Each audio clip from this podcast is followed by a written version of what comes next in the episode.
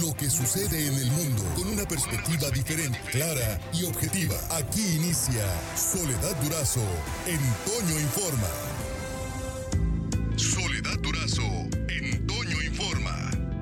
Está en la línea telefónica y le agradezco me tome la llamada. Javier Villarreal es el dirigente en Sonora de la CTM. Javier, buenos días. Buenos días, Soledad para servirte. Muchas gracias, Javier. Bueno, pues evidentemente el tema del outsourcing le pega directo a la clase trabajadora. ¿Cómo, cómo lo está eh, eh, desdoblando, cómo lo está interpretando, cómo lo está viendo la CTM, Javier? Mira, yo en lo general creo, Soledad, que eh, la, la intención de, de, de, de, limitar incluso de prohibir el outsourcing no no no está mal. Creo eh, eso nosotros lo, reconocemos lo aplaudimos y lo, reconocimos en su momento cuando se, se planteó la intención por parte del presidente. El el, el tema aquí es eh, eh, que el año pasado Soledad se llevaron a cabo algunos foros y ya se estaba previendo qué impactos podría tener esta reforma eh, porque se advertía la oposición del empresariado. Eh, entonces, eh, seguimos eh, cuidadosamente todo ese proceso. Incluso yo tuve la oportunidad de participar a nivel nacional en esos foros con la secretaria Luisa María, alcalde, entre otros eh, representantes del sector privado, y desde ahí ya se veía que el empresariado primero no quería y, y luego puso como condición que se toparan las utilidades este, a, un máximo de tres meses. Cuando se fijó esa posición, por supuesto, nosotros no estuvimos de acuerdo eh, y, y, y haz de cuenta que aquí se, lo, que se pretendía, el sector privado decía, bueno, pues si me van a, a limitar por acá, por el lado de, de prohibir el outsourcing, este, de, denme algo a cambio, ¿no? Denme y haz de cuenta que el gobierno de alguna manera les paga o los compensa con derechos adquiridos de los trabajadores y ahí es donde no estamos de acuerdo sí. eh, que que, que el, el, creo que el propósito central del gobierno fue eh, recaudatorio fundamentalmente buscar que, que, que esas outsourcing eh, pues fiscalmente no se les escabullan no se les vayan y, y, y tener ese ingreso que me parece a mí legítimo y correcto que lo busque. Lo que no consideramos correcto es que les paguen con derechos adquiridos de los trabajadores. Y en ese sentido, eh, cuando se habló de los tres meses, yo dije, a ver, a ver. En, en este es, caso, Javier, eh, cuando, cuando eh, usted habla de derechos adquiridos de los trabajadores, ¿se refiere exclusivamente al, a los meses o al reparto de utilidades, al tema al del reparto de utilidades? Sí, Soledad, al reparto de utilidades, que es un derecho constitucional, este que incluso de ahí se desprende una comisión nacional que revisa la participación de los trabajadores en las utilidades de las empresas y que cada 10 años se reúne eh, y determina el porcentaje. En México debe tener como 40 años el 10% como, como porcentaje fijo ya de, del reparto de utilidades. Este, y desgraciadamente ahora al querer toparlo a, a tres meses, le pega fuertemente a la industria minera, a los trabajadores de la industria minera, pero también a, a, a trabajadores de la industria automotriz o espacial, eh, eh, eléctrica, en fin, a, a, muchas, eh, a muchos segmentos de trabajadores que esperan todo el año para recibir su reparto de utilidades claro. y que se pretende topar. Entonces, desde ese momento, eh, te hablo más o menos en octubre del año pasado en ese foro nacional, te dije, a ver, con esto de los tres meses van a asegurar una revuelta y una movilización y un caos en comunidades como Cananea, Nacosari, entre muchas otras de Sonora y del país. Efectivamente, para allá iba y, y aprovechando, Javier, que nos escuchan ahora en Cananea y, y en Nacosari concretamente, este, eh, eh, son poblaciones mineras que esperan el, el, reparto de utilidades por lo que significa en cuanto a ingresos. Es más, eh, en esa época eh, algunas empresas automotrices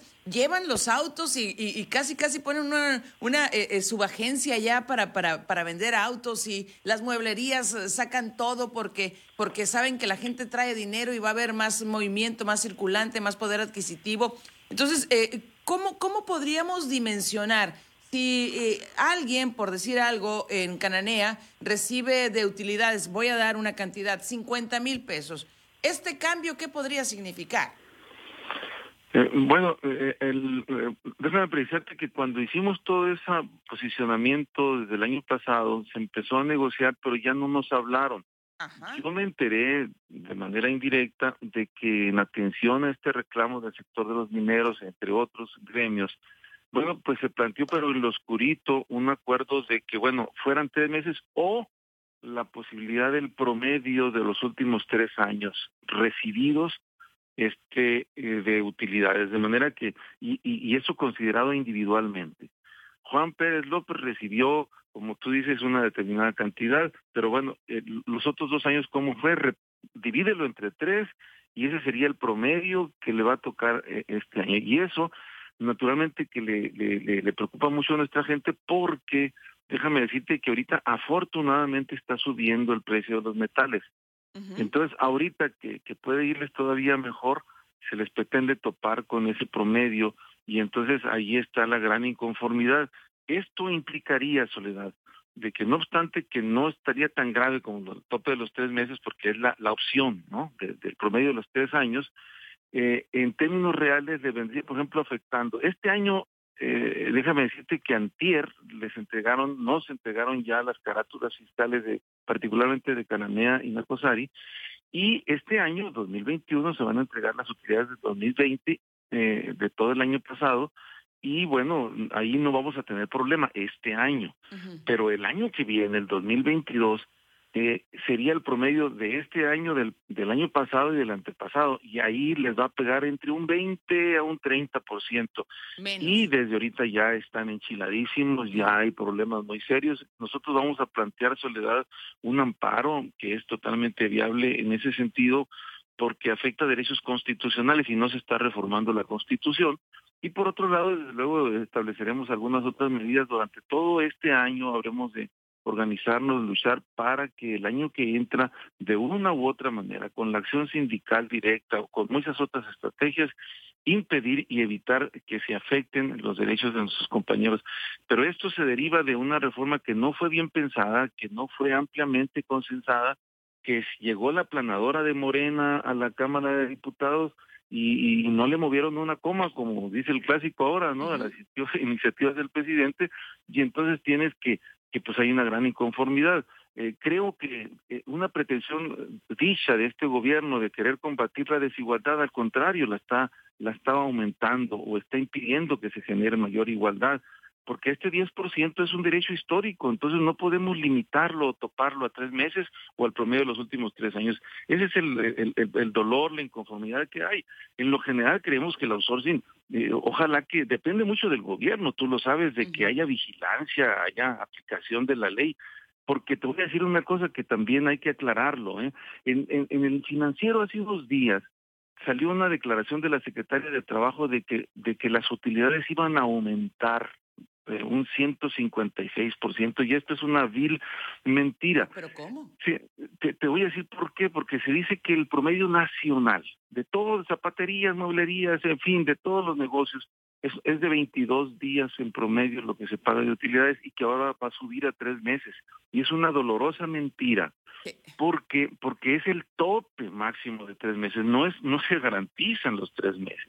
Entonces, este, ¿Qué forma de manipular? imagínate cómo se manipula. Si esto lo van a eh, publicar, este, perdón, se va, va a tener su vigencia a partir del primero de mayo. Yo lo que espero, no quisiera que se le dé un uso electoral. Sería el colmo ya que se engañe a la gente con que va a recibir tres meses cuando no es verdad. Y en este caso, la única verdad es que se está topando un derecho, se está limitando este, se está conculcando este derecho en, en, perjuicio de todos los trabajadores del país, porque la aspiración es legítima de tener este 10% y ahora ya no lo va a poder tener. Uy, pues qué, qué, lamentable y ahí están los riesgos de tener la planadora en la, en la Cámara y que, como, como ya bien lo dice usted, Javier Villarreal, ya se ha convertido en el clásico la expresión de que no se le cambia ni una coma a la propuesta presidencial. En virtud del tiempo, eh, déjeme nada más su comentario, Javier Villarreal, con relación al caso de Napoleón Gómez Urrutia y eh, este laudo que, del que conocimos el fin de semana. Bueno, yo creo que después de 15 años de, lucha, donde primero Eh, recordemos que ese 5% equivalía en su momento a 55 millones de dólares. Eh, Gómez Urrutia, eh, como se, se quedó con ese dinero, fue demandado penalmente, se fue a Canadá y dijo, a ver, momento, yo, yo en lo personal, yo no me quedé con el dinero, se lo llevó al sindicato. Y entonces la pudo librar penalmente y, y, salió absuelto. Pero entonces los trabajadores mineros retirados y trabajadores de la mina, derechosos de este dinero, se fueron por la vía laboral y han tenido por tercera ocasión Soledad un laudo condenatorio que condena al sindicato minero y también a Gómez Urrutia que pague por la vía laboral ese dinero. Y eh, acaba de decir con un enorme cinismo que no va a pagar ni un cinco. Y, bueno, pues el que sea senador de la República por Morena no le, no le da el derecho a robarle a los trabajadores. Y en ese sentido, creemos que eh, ya cuando mucho podrá, porque esta, este último laudo es la cumplimentación de muchos amparos que ellos presentaron eh, este, y que ya no tienen salida, ya no tienen escapatoria, quizá les dure un último amparo para ver si le faltó algún detalle a la resolución menor, pero ya, ya esto es firme y yo creo que lo que sigue de aquí es, es el proceso de ejecución, de señalar para embargo los bienes del sindicato, propiedades, edificios y demás, y irse al, al, al remate correspondiente para que se le pueda distribuir a los trabajadores este dinero que en una proporción ahorita de peso dólar estaríamos hablando de más o menos mil ochenta, mil cien millones de pesos que se repartirían entre mil y fracción de trabajadores, la mayoría de Cananea. Entonces realmente es una lucha que tardó muchos años, a veces la justicia tarda pero llega y creemos que lo menos que debe hacer este personaje es devolverle ese dinero a los legítimos propietarios que son los trabajadores mineros, que muchos han muerto. ¿eh? y déjame decirte una cosa, tú lo conociste y creo que fuimos amigos tú y yo de él, del Raúl Sainz Cota, él fue el iniciador de esta demanda, fíjate, ya falleció, pero ahorita pues el tiempo le da la razón y la justicia a estos trabajadores mineros que tanto portaron y que fueron esquilmados por este dirigente nefasto Napoleón Gómez Urrutia. Pues ojalá, ojalá, eh, déjeme decirle Javier que tengo mis dudas porque eh, protegido como está actualmente Gómez Urrutia, pues eh, dudo que le vayan a hacer algo, ojalá me equivoque. Le agradezco mucho que me haya tomado la llamada, Javier. Gracias, muy amable Soledad. Muchas gracias. Por hoy terminamos, pero la noticia no descansa. Y nosotros tampoco. Soledad Durazo le espera de lunes a viernes a las 5.30 de la mañana por la cadena Larsa Comunicaciones. Con más noticias, más información, más Soledad Durazo en Toño Informa.